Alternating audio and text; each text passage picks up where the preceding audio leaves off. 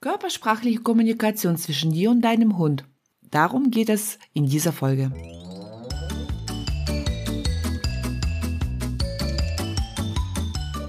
Herzlich willkommen im Hundepub, ein Ort für Hundepubertätsgeplagte. Lausche hier deinen Leidensgenossen, lache über Alltagsanekdoten, fühle dich ertappt, aber auch verstanden und gehe gestärkt mit nützlichen Tipps, die wirkungsvoller als so manche Stammtischparole ist – an die Erziehung deines Hundetinis. Nie gegen ihn, immer für ihn, damit aus ihm ein entspannter Alltagsbegleiter wird. Mein Name ist Eri, ich bin Trainerin für Menschen mit Junghund und freue mich sehr, dass wir die nächsten Minuten miteinander verbringen.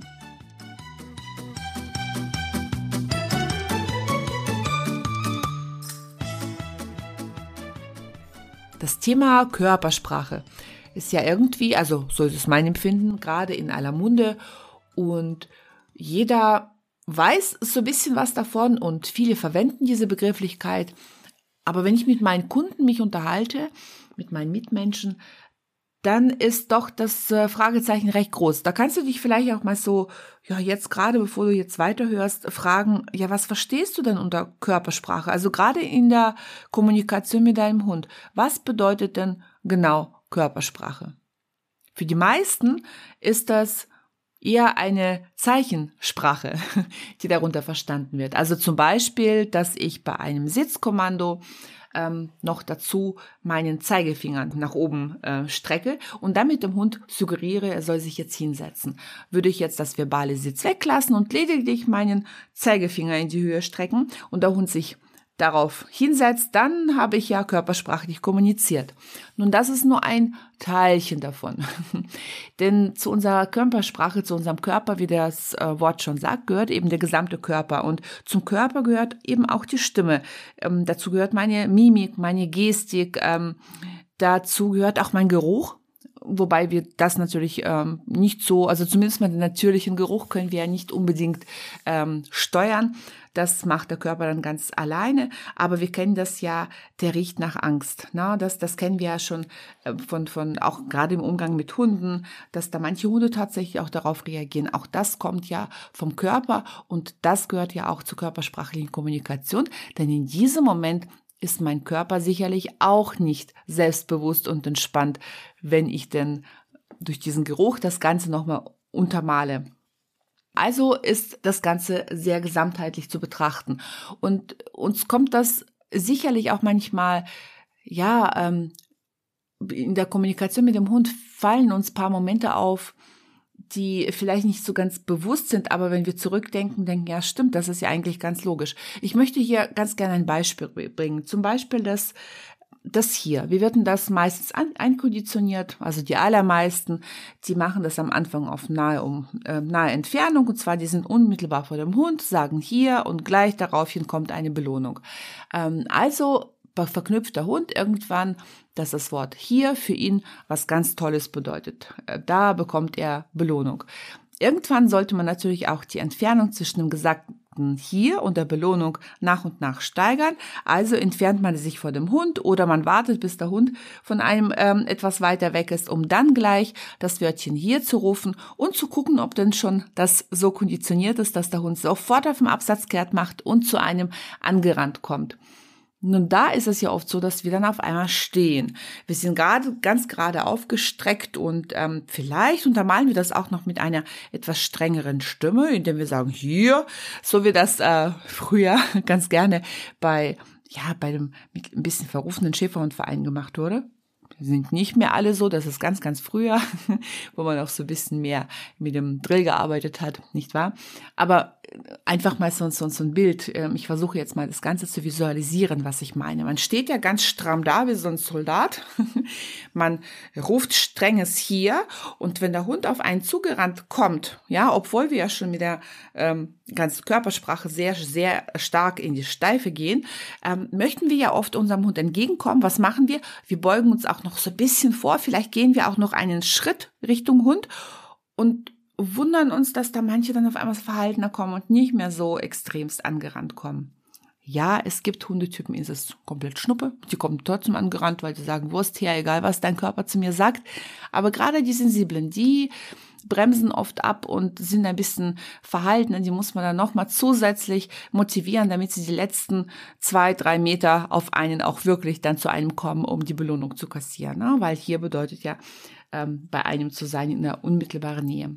Und da hat eben die Körpersprache ein bisschen was anderes gesagt als das einstudierte Wort, nicht wahr? Unser Körper, unser ähm, in der Anspannung befindlicher Körper, der ganz aufrecht ist und ganz frontal dem Hund zugewandt ist und dann auch noch womöglich einen Schritt Richtung Hund, während er fröhlich auf uns zugerannt kommt, bedeutet ja letzten Endes nichts anderes als halt ein bisschen Abstand.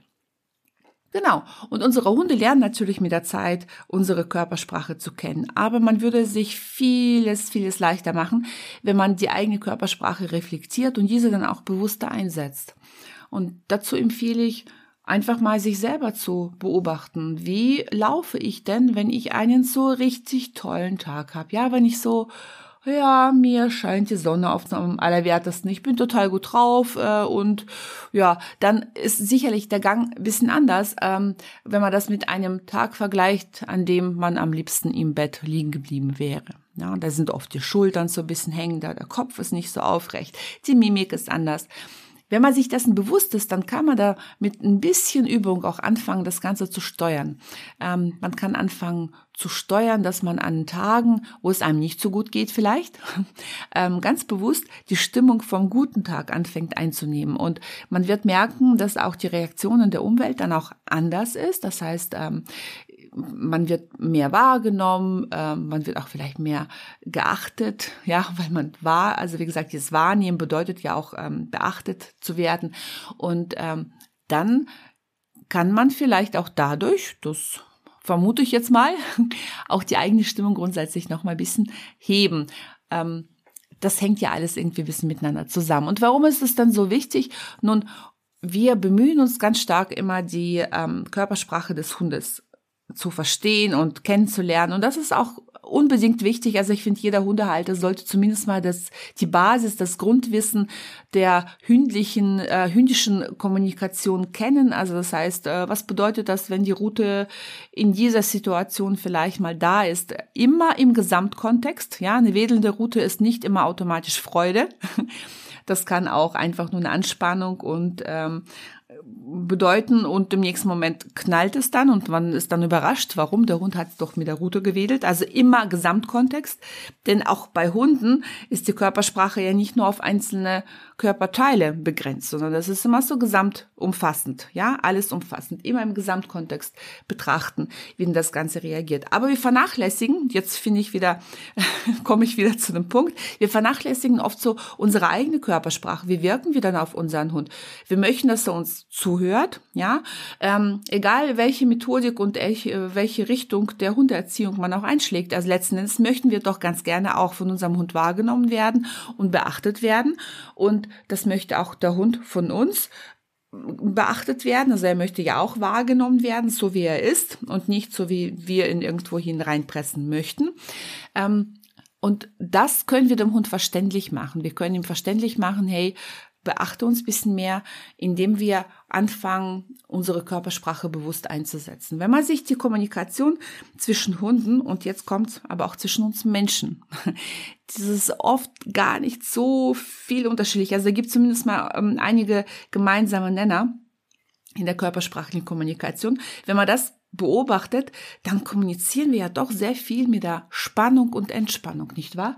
In allen Momenten, wenn wir was von unseren Hunden oder wenn Hunde sich gegenseitig voneinander was wollen oder wenn wir unter uns Menschen uns unterhalten. In allen diesen Sequenzen, wenn das so einen kleinen Konflikt, und Konflikt bedeutet ja auch schon so ein bisschen, das heißt ja nicht immer der Ausbruch der Aggression. Konflikt kann auch bedeuten, dass man so eine, eine kleine Diskussion führt, ja, dass man sagt, ey, ich möchte jetzt was von dir und hör mir jetzt mal hin. Und das ist ja immer so, so da ist immer eine kleine Anspannung. Da spannen sich die Körpermuskeln ja immer ein bisschen mehr an. Wenn wir allerdings dann nichts mehr wollen, dann gehen wir in unsere Grundspannung zurück, nicht wahr? Und deswegen ist wichtig, sich zu kennen. Bei einem ist die Grundspannung so ganz, ganz locker, ganz äh, easy, dass man gerade noch den Kopf aufrecht halten kann. Und manche haben natürlich von Natur aus eine andere Grundspannung, die sind einfach ein bisschen mehr in der Spannung. Ähm, Aber das ist nicht schlimm, denn die Hunde, die mit uns zusammenleben, die wissen dann irgendwann, was unsere Grundspannung und was unsere Grundentspannung ist. Und wenn man dann sich vorstellt, dass jedes Mal, wenn ich was von meinem Hund möchte, dass ich das noch bisschen mehr durch meine Körpersprache unterzeichnen kann, dass ich auch vielleicht durch die Bewegung meines Rumpfes, durch die Gestik, ja, gestikulieren ist auch ganz wichtig. Das gehört auch zu unserem Körper dazu. Wir können, und das gehört zu unserer menschlichen Kommunikation ganz, ganz stark, wir können durch die Gestik unwahrscheinlich viel untermalen. Also das gesagte Wort noch bisschen mehr der Spannung, ähm, Spannung reinlegen, das Ganze nochmal verdeutlichen und für den Hund greifbarer machen. Und auch zwischen uns Menschen. Wenn wir zum Beispiel möchten, das, jetzt komme ich wieder mit meinem äh, hier Mutter-Kind-Beispiel. Wenn ich jetzt sage, du gehst jetzt sofort darüber, das sagt man natürlich schon in der Eskalationsstufe weiter oben. Na, man fängt ja an bitte mit Bitte und kannst du, bist du süß und dann kriegst du diese Belohnung, jene Belohnung. Und dann gibt's ja Kinder, die sagen, ja, ist mir egal, egal, egal, egal, egal. Und erst wenn man dann so in der Eskalationsstufe so ein bisschen weiter angekommen ist und mit dem Ton schärfer sagt, du gehst jetzt, ins Bad zum Beispiel, dann untermale ich das ganz gerne auch und das habe ich auch nur festgestellt, weil ich mich selber beobachtet habe, indem ich meinen Arm ausstrecke. Bei mir ist das idealerweise der rechte Arm. Der wird so dann ganz lang und mit, mit langsam, ja, ausgestreckt und mein Arm endet in einem ausgestreckten Zeigefinger. Da wären wir wieder beim Zeigefinger. Und dann bleibe ich kurz in der Spannung. Und was passiert dann in diesem Moment mit meiner Mimik? Ja, natürlich, meine Mimik ist dann auch eine ganz andere, denn wir sind jetzt eine Eskalationsstufe ein bisschen weiter. Und das ist auch dann ein bisschen ernster, nicht wahr? Weil ähm, ob ich es will oder nicht, in dem Moment, wenn ich in die Anspannung gehe, dann ist es für mich unwahrscheinlich schwierig zu lachen. Jeder Lacher würde meine Anspannung zunichte machen. Ich würde wieder so zusammenfallen. ähm, ja, wenn man das tatsächlich versucht, also erstmal, bevor man etwas versucht, sollte man das an sich selber reflektiert haben. Und dann kann man eben diese Kommunikation, die wie gesagt auch bei uns Menschen ja eigentlich genauso funktioniert, nur vergessen wir das irgendwie bei unseren Hunden anzuwenden.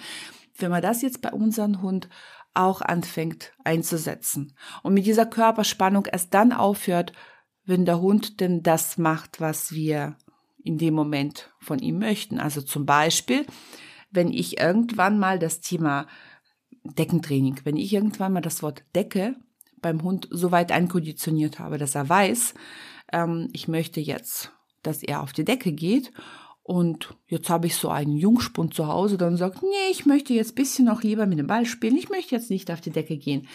Irgendwann bringt das nichts, wenn man dem Hund hinterher rennt und er will immer weglaufen, sondern da ist es viel, viel schöner und effektiver für den Hund, wenn man so ein bisschen mehr mit der Spannung arbeitet, mit der Mimik arbeitet, mit dem ausgestreckten Finger per Zeiger, Zeigefinger sozusagen, ne? also so ein bisschen die Richtung weist. Wenn man große Schritte auf den Hund macht, aber keine hektischen, keine rennenden, langsamen, große, raumnehmende Schritte und wirklich dem Hund immer wieder mal mit dem Finger zeigt, wo er denn hingehen soll. Das funktioniert bei ganz, ganz vielen. Und das vergessen wir oft, nicht wahr? Dass man da mit dieser Anspannung und Entspannung arbeiten kann. Und wieso ich den Kunden, wenn wir das dann üben, immer wieder sage, so, und jetzt verkneift euch bitte das Lachen. Denn das Lachen ist ja in nichts anderes als eine ja, wir, wir lachen ja selten, wenn wir dann, also ein authentisches Lachen. Ich meine jetzt nicht dieses künstliche Haha, ähm, selten so gelacht, ne? Also diese Redewendung, wenn man dann so sagt, ja, total witzig, ist aber nicht witzig, bleibt trotzdem bei meiner ernsten Aussage.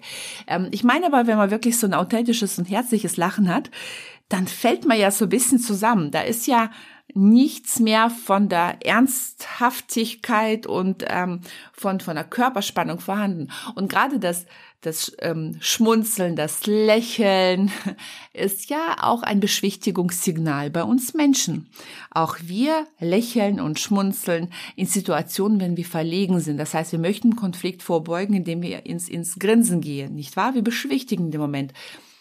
Und das ist logisch, dass wenn ich vom Hund gerade was möchte und er mich in dem Moment auch ein bisschen ernst nehmen soll und wirklich mal kurz auf die Decke, damit ich mal den Boden nass wischen kann. Es ist ja nicht immer ein, ähm, ein Drill dem Hund gegenüber, ihn mal für 30 Minuten auf die Decke, Decke zu schicken. Es ist ja auch manchmal ein nützliches Unterfangen, ja. Und ähm, natürlich, man kann alles mit dem Futter machen. Ähm, das Thema ist nur, dass man oft, nicht immer, aber bei ganz, ganz vielen Hundetypen, gerade im Junghundalter, wenn man das rein mit Futter aufbaut, dann ist das Futter aufgefressen, der Junghund steht auf und geht wieder runter von der Decke. Deswegen baue ich das auch wiederum rein körpersprachlich auf.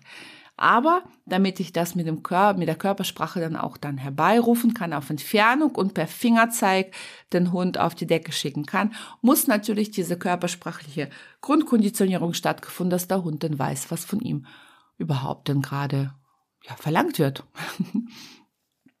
ja, und das ist das Thema Körpersprache. Also dieses, wie gesagt, das bewusste Wahrnehmen der eigenen Körpersprache. Auch ein bisschen beobachten, wenn man gerade so im Ausprobieren ist, wie reagiert denn der Hund auf meine Körpersprache, wenn ich sie jetzt anfange, ein bisschen zu, äh, zu, zu äh, anzupassen und ein bisschen mehr mit Spannung und Entspannung zu arbeiten.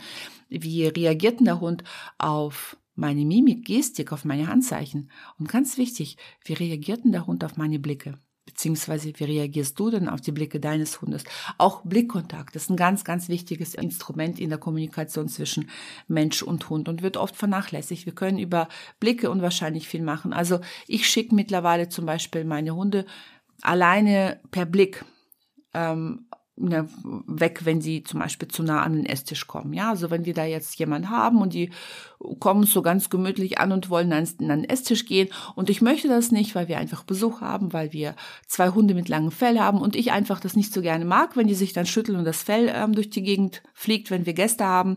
Mich selber stört's jetzt nicht so, aber ähm, ja, dann kann ich sie einfach nur per Blick wieder auf Entfernung blicken, ähm, bringen. Und zwar wirklich, ich schaue meinem Hund in die Augen und da bleibt so eine, sind paar Sekunden Blickkontakt da und ich wende meinen Kopf erst ab, wenn der Hund seinen Kopf abgewendet hat. Das heißt, ich bleibe so lange in dieser Anspannung, auch in der Blickanspannung, bis ich das erreicht habe, was ich haben möchte. Das sorgt dafür, dass der Hund mich einfach als nachhaltig und konsequent wahrnimmt. Und das bringt auch unwahrscheinlich viel dann draußen in kritischen Situationen, nicht wahr? Und ähm, ja, die Körpersprache ist natürlich auch dazu da, um ja zu, zu korrigieren, haben wir schon drüber gesprochen, dass man vom Hund auch mal was abverlangt, ne? so dieses mit der Körperspannung und so weiter machen.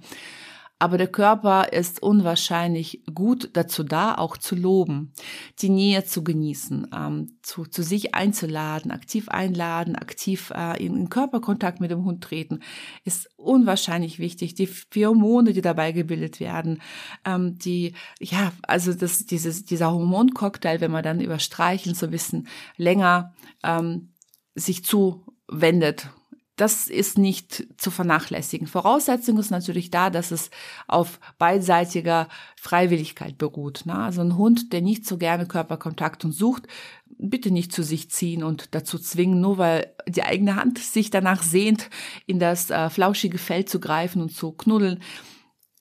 Willst du Geld, mach dich selten. Manchmal ist gut, da äh, ganz gut, äh, ist man besser beraten, auf Abstand zu gehen ähm, und abzuwarten und, und dafür mehr in das Thema Erziehung reinzugehen, denn die Erziehung klärt ja letzten Endes die Strukturen in einer Beziehung und dadurch entsteht dann irgendwann eine Beziehung. Und ich habe das mittlerweile bei weitem mehr als nur einmal erlebt, dass Hunde, die so sehr den Körperkontakt zu ihren Menschen gescheut haben und die Menschen darunter wirklich gelitten haben, weil man holt sich ja auch den Hund ja, weil man dann auch vielleicht soziale Nähe braucht und, und auch danach sucht. Ja, aber wenn man das sein lässt, diese Erwartungshaltung mal so ein bisschen entkoppelt und sagt, ja, dann kuschelt er halt nicht, arbeitet aber weiter an der Erziehung und damit der Bereinigung der Strukturen. Auf einmal kommen die Hunde zu ihren Menschen. Auf einmal ist Fellpflege kein Thema. Auf einmal lässt der Hund einiges, und zwar, und zwar gerne, ähm, ja, mit sich machen klingt wieder so negativ, das meine ich nicht, sondern wirklich so, er, er genießt die Nähe. Er kommt, wenn man ihn ruft und gesellt sich sehr gerne zu seinen Menschen und genießt dann auch die Nähe. Und ähm, das ist doch letztendlich, was wir möchten. Wir möchten, dass der, dass der Hund unsere Nähe auch genießt. Und nun wünsche ich dir ja, viel Freude beim Ausprobieren, dich beobachten. Und da habe ich noch zwei Tipps. Und zwar der erste Tipp, versuche beim nächsten Mal beim Gassi gehen, wenn du läufst, den euch entgegenkommenden Menschen, vorerst, also erst nicht mit Hund, sondern wirklich Passanten, die keinen Hund haben, nicht aus dem Weg zu gehen, sondern laufe gerade freundlich bestimmend, ja, also mit einem freundlichen, offenen Gesichtsausdruck, aber mit einer aufrechten äh, Körperhaltung, mit großen Schritten, einfach deinen Weg und lass die anderen mal die Straßenseite wechseln. und guck, was passiert. Das beeindruckt viele Hunde. Möchtest du noch bisschen mehr in das Thema Körpersprache eintauchen, dann kann ich dir meinen Mini-Online-Kurs dazu empfehlen, Body Talk, die Kunst der körpersprachlichen Hundeerziehung empfehlen. Den Link findest du unten in den Show Notes. Und nun, wie vorher schon gesagt, viel Freude beim sich selber reflektieren, ausprobieren und dazulernen.